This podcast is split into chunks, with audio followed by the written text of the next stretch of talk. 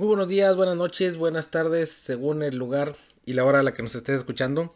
Estoy muy contento de estar de regreso aquí en este podcast. El día de hoy traigo un capítulo que me pidió José Luc, que es el creador de un podcast llamado Creado para Triunfar. Un saludo y pues si tienen chance denle una vuelta ahí en YouTube, así lo encuentran como José Luc. Y ahí denle una checada ya a su podcast. A mí lo personal pues sí me gustó y ahí estoy al pendiente también de los capítulos que va publicando. Y bueno, él me pidió que hiciera este capítulo llamado ¿Por qué debo cambiar mis pensamientos? Y bueno, tengo tres muy buenas razones por las que debemos cambiar nuestros pensamientos. Pero primero que nada quiero establecer, o mejor dicho, hacer una pregunta, ¿verdad? ¿Cuándo ocurren los cambios? Y la respuesta, pues yo mismo me lo voy a contestar, ¿verdad? Que es, pues siempre, siempre y en todos lados. Por ejemplo, nuestro cuerpo, desde que somos niños hasta que somos ancianos, va a estar cambiando constantemente. El planeta, la temperatura del agua va cambiando, las placas tectónicas ni se digan, inclusive en, la, lo que es la geografía del planeta, este, ya hablando de, extensión territorial, antes había un país llamado Yugoslavia, por poner un ejemplo, que se disolvió y se convirtió en varios países. Entonces los que estudiaron geografía antes del 92, me parece que fue, pues ellos sabían que existía el país Yugoslavia. Los que lo estudiaron del 92 hacia acá, pues ni siquiera saben que, se llama Yugoslavia o tal vez saben que se llamó Yugoslavia, pero ahora son varios países. Entonces van cambiando, por ejemplo, también las leyes. Ahora con tanto este, tecnología y este, redes sociales, se han estado escribiendo muchas leyes relacionadas con este tema. La ley federal del trabajo, por ejemplo, los que vivimos en México, sabemos que si empezaste a trabajar después del 97, pues ya no te tocó una pensión con la que te vas a mantener cuando seas viejito. En cambio, nuestros padres, pues sí, ellos si entraron, ah, si estuvieron trabajando este, antes de ese año, pues van a tener una buena pensión, ¿no? Va cambiando todo, va cambiando este nuestro ambiente en el trabajo, llega un gerente nuevo y todo cambia, cambian reglas, cambian políticas, el corporativo se vende y también un montón de cosas. Entonces los cambios ocurren todo el tiempo y en muchas formas y, uno tras otro, a veces llegan repentinamente, a veces van llegando este poco a poco, a veces lo vemos venir. Y es uno de los motivos por el cual pues es absurdo pensar que nosotros pues nos podemos quedar iguales toda la vida. Pero bueno, número uno, ¿por qué debemos de cambiar? Pues por sobrevivir, ¿sí? Que es una de las más importantes. Desde el inicio o desde la fundación del mundo, las especies que sobreviven son las que se adaptan a los cambios. Si nos ponemos a pensar, por ejemplo, los dinosaurios eran fuertes, eran los mejores, eran los reyes. Pero ¿qué pasó? Llegó el punto en el que ya no se pudieron adaptar a este planeta y perecieron. E, eso hablando, vamos a decir, algo físicamente. Psicológicamente, también hay un ah, libro que se llama El hombre en busca de sentido del autor Víctor, Víctor Frank, que es un este, psiquiatra que estuvo dentro de un campo de concentración de los nazis, que narra cómo vieron que traían arrastrando a un muchachito de 12 años, este, traía los dedos gangrenados por estar tanto tiempo descalzo en la nieve y cómo pues lo traían ahí arrastrando, llegaron con este el médico y con unas tenazas le estuvieron cortando así los dedos de uno por uno, así como si fueran corta uñas, así uno tras otro.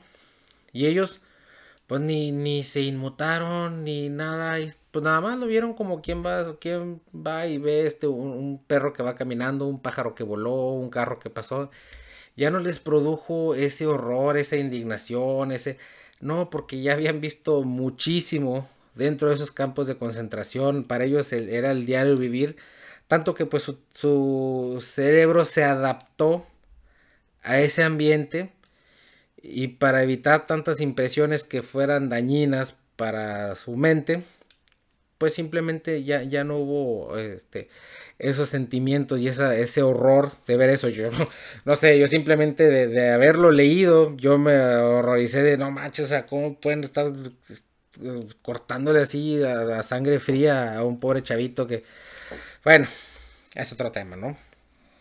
Pero entonces, ese, eso me refiero con la sobrevivencia. Y también porque no hacerlo, pues te produce frustración Sí, como lo mencioné hace rato, todo a tu alrededor va cambiando y no puedes hacer nada porque haya ese cambio. Me acuerdo que cuando yo era niño estaba la noticia de la globalización cuando se inició. Hubo un grupo protestante llamados, bueno, que los llamaban los globalifóbicos, que hicieron un desastre, todos los días había noticias, uno incluso se suicidó en público, o sea, ahí es un ejemplo muy claro de quién no sobrevive a los cambios. Se clavó un cuchillo y se suicidó así en público porque no quiso adaptarse a lo que ya cambió, porque lo que ayer era, pues hoy ya no, y lo que hoy es, pues mañana va a dejar de serlo, ¿sí? Y nos produce una gran frustración rehusarse a cambiar porque pues simplemente ya cambió, es como este el, la fábula esa que de, de quién se robó mi queso, ¿no? Que se queda un ratón ahí nada más ahí frustrado porque pues, se lo habían robado y ya no estaba. O simplemente también uno como este persona a veces tiene la pérdida de un ser querido y me ha tocado bastantes casos ver de que es que cómo me hace falta y es que me haces falta, me haces falta. No te hace falta. La extrañas, sí, extrañas a esa persona y lo vas a extrañar por siempre. Yo lo sé que sus consejos, que todo, ya te lo enseñó y te enseñó suficiente, o lo, lo que debías de saber, de aquí para adelante te toca a ti, pero lo necesitas o necesitas esa persona que ya no está contigo, pues no la necesitas. Y ese es otro tema que también tengo para largo. El punto es que simplemente es adaptarnos a que esa persona ya no está y nos vamos a frustrar si nos aferramos a que la necesitamos aquí con nosotros, pues no la necesitas porque sigues respirando, sigues comiendo, sigues teniendo la facultad para ir a trabajar. Pues no, simplemente es que la extrañas demasiado y, y esa sí se entiende. A menos que fuera un bebé, bueno, sí, un bebé necesita un adulto para sobrevivir porque el bebé no come por sí solo ni atiende sus propias necesidades por sí solo, ¿no? Razón número dos, por crecimiento, ¿sí? Dice el autor John Maxwell, es posible cambiar sin crecer, pero es imposible crecer sin cambiar. Cambiar te saca de tu zona de confort. ¿Y qué es lo que implica salir de la zona de confort? Bueno, pues implica en que vas a desarrollar nuevas habilidades, que vas a mejorar como persona, que vas a, crecer. Y hablo de crecimiento personal, ¿verdad? No hablo de tallas, porque esas a veces crecemos y, y bueno, ¿para qué les digo? Este, nos da también la oportunidad de conocernos, de saber de qué tan capaces somos de hacer las cosas. Por ahí en otro capítulo mencionaba eh, eh, una tía que ella se dedicó a ser ama de casa y lo único que sabía hacer era atender bien a su familia. Después mi tío fallece, y ella pues ahora sí que era una viuda ya grande, ya más de 60 años, sin saber manejar, sin saber trabajar, sin saber hacer muchas cosas fuera de su casa o de su entorno.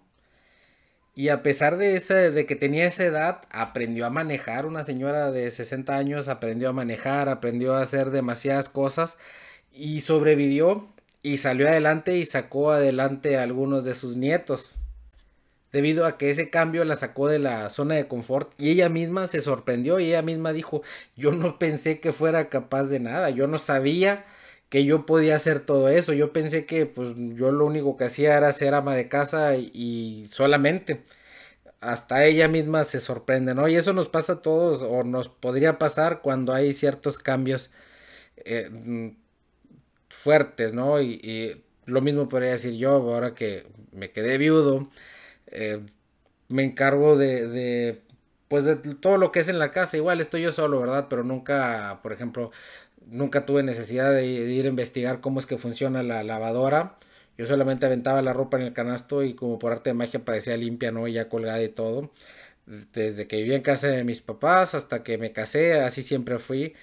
Cocinar, que me iba a acercar a la estufa y todo eso, bueno, pues eh, haber salido de esa zona de confort, haber este, experimentado ese cambio, pues me llevó a desarrollar esas habilidades. Todavía ando ahí viendo cómo aprender a planchar, ¿verdad? Pero eso es, eso es otro tema. También vas adquiriendo sabiduría, ¿sí? Al ir cambiando, porque las personas sabias eh, van analizando siempre la información, los sucesos, lo que hay a su alrededor, observan, analizan lo que aprenden o lo que se les imparte no lo toman como verdad absoluta, sino que hacen sus propias conclusiones para ellos entonces aplicarlas de ahí a pues el resto de su vida, ¿no? Cada que sea necesario. Y me ha, tocado, me ha tocado ver de todo, ¿no? Por ejemplo, hay los clásicos jefes que llegan y su verdad es absoluta. Y aunque les demuestre lo contrario, es así porque así yo digo que es, porque así yo pienso que es, porque así yo entendí que es. Y ahora sí que de su opinión no los mueves. Es nada más lo que ellos opinan, lo que ellos, la idea que ellos tuvieron o la, la forma que ellos tuvieron de verla. Y ya, todo lo demás pues es este inferior o es este pues ya viene mucha arrogancia con eso, como que sabes que pues es que los demás están equivocados, yo soy el que está correcto porque yo soy un ser superior, ¿no? Pero hay también los jefes sabios que cuando les traes una información o cuando compartes opiniones y todo, ellos ah, no toman como que lo que ellos saben es absoluto, sino que preguntan, oye, ¿por qué dices esto? Ah, oye, a ver, a ver, yo pienso que es esto, pero tú dime a ver por qué estás pensando esto. Y llegan a una conclusión y muchas veces comprueban que efectivamente ellos estaban en lo correcto o a veces y la mayor parte de las veces yo creo que es lo que va a suceder, que sabes que no hay una verdad absoluta, simplemente que sabes que, ok, tu opinión y la mía, ya puedo sacar una nueva conclusión que va a ser la, la mejor forma que yo voy a tener de hacer las cosas.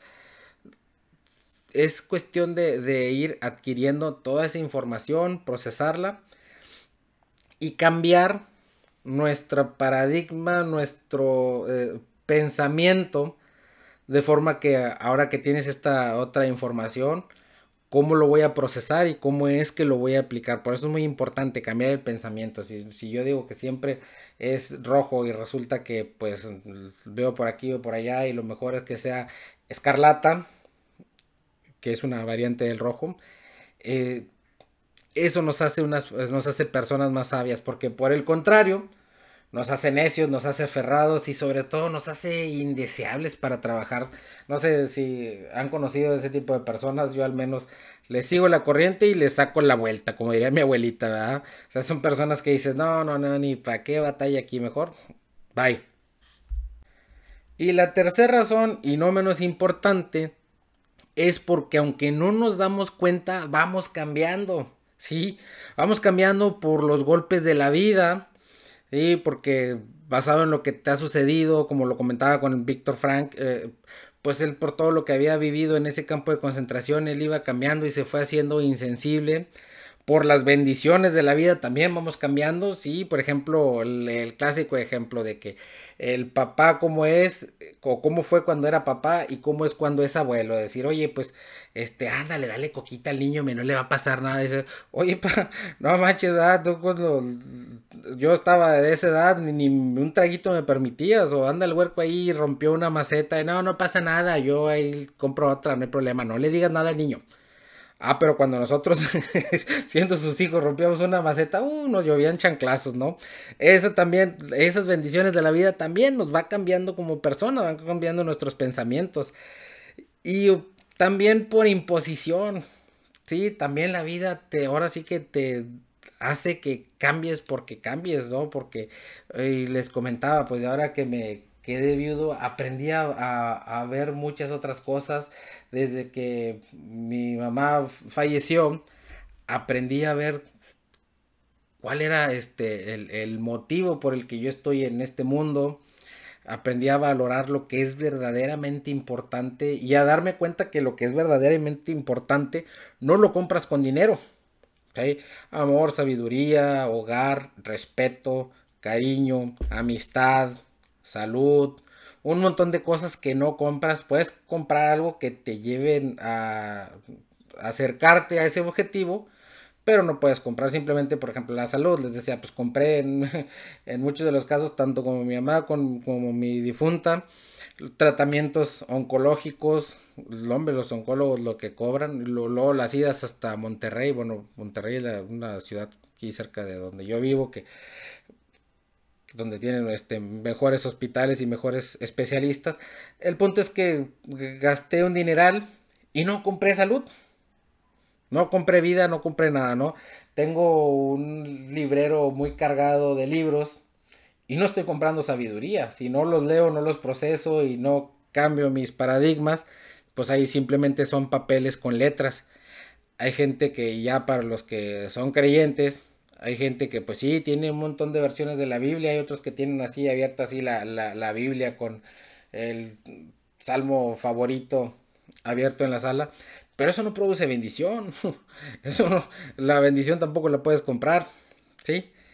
Ese es, es este, una, una de las cosas que por imposición cambié ese pensamiento y esa forma de verlas. Y no, no tanto que cambiara, sino que me hizo darme cuenta, ok, esto es lo importante y es lo que no puedo comprar. Claro, no por una cosa desistes de otra, igual sigo trabajando, sigo esforzándome porque cada vez quiero este superarme, cada vez quiero lograr más cosas, no se confunda y no quiero decir que ah, entonces ya olvídate del dinero, vete a vivir a, a la montaña más alta y usa un me voy a decir un pañal, no, este, ¿cómo se llama esas? Pues lo que usan es los monjes, ya la estoy regando aquí con lo que estoy diciendo. En fin, por imposición, es que también estamos cambiando. Y muy importante, y algo ya para cerrar este tema, tu vida va a ser miserable si te rehusas a los cambios. Y sobre todo porque muchas de las veces vas a cambiar sin que te des cuenta. Pero cuando cambiamos sin darnos cuenta, es mucho más fácil cambiar para mal que cambiar para bien. Sí, porque, por ejemplo, una persona que la han estado estafando, estafa tras estafa tras estafa, después inconscientemente se vuelve muy desconfiado, ya no confía ni en su familia, ni en su sombra, ni en su cónyuge, ni nada. Una persona que de manera sentimental la engañaron en su juventud, después se casa con otra persona y toda su vida vive desconfiando de esa otra persona. es, es mucho más fácil que esos cambios que son inconscientes sean para mal en lugar de ser para bien. Y bueno, y ahora sí, por último, último, pienso que es más fácil cambiar ¿sí? Con todo lo que implica, con todo la incomodidad de salir de la zona de confort, con toda la incomodidad de que ahora tienes que razonar, que ahora tienes que tomar decisiones, ahora tienes que tomarte el tiempo para reflexionar si es o no es, lo que sea, porque cambiar por cambiar lo único que te va a producir es confusión. Así que el cambio tiene que ser bien orientado, que tiene que ser eh, eh, enfocado a algo pero es mucho más fácil eso a vivir toda tu vida frustrado, llorando, eh, reclamando, maldiciendo, lo que sea, porque cambió y no te quieres adaptar. Así que bueno, pues qué gusto haberlos tenido y pues ah, por aquí voy a estar un poco más seguido. Estoy, así que dicen que mucho análisis provoca parálisis, pues sí cierto. Este, pero sí estoy trabajando ya en más capítulos y estoy viendo poquito más de tema. Lo que pasa que el tema de antes, durante y después de la tormenta, pues se terminó. Y ahora estoy viendo qué, qué puedo derivar de ahí, que son parte de las experiencias y del aprendizaje que estoy teniendo con todos estos eh, cambios que ha habido en mi vida. ¿Sí? Y bueno, pues ahí les encargo, denle una vuelta a José Luc, es un buen canal, sí, este, por ahí es, así lo encuentran en YouTube, como José Luc, y a mí me encuentran como antes, durante y después de la tormenta, también estoy en YouTube, en Facebook, también la página de Facebook es antes, durante y después de la tormenta, y no se las quiero spoilear, pero esta semana voy a subir otro podcast que estoy haciendo en colaboración con un colega, compañero, amigo y socio. Ahora sí que orientado al ámbito laboral, ¿sí? No se lo pierdan, ya ahí les pasaré el tráiler, mm, ahorita no, les quiero spoilar mucho. Que tengan muy buen día, muy buenas noches, que tengan buena tarde, como lo mencionaba, según el lugar y la hora que me estés escuchando, y nos vemos luego. Bye.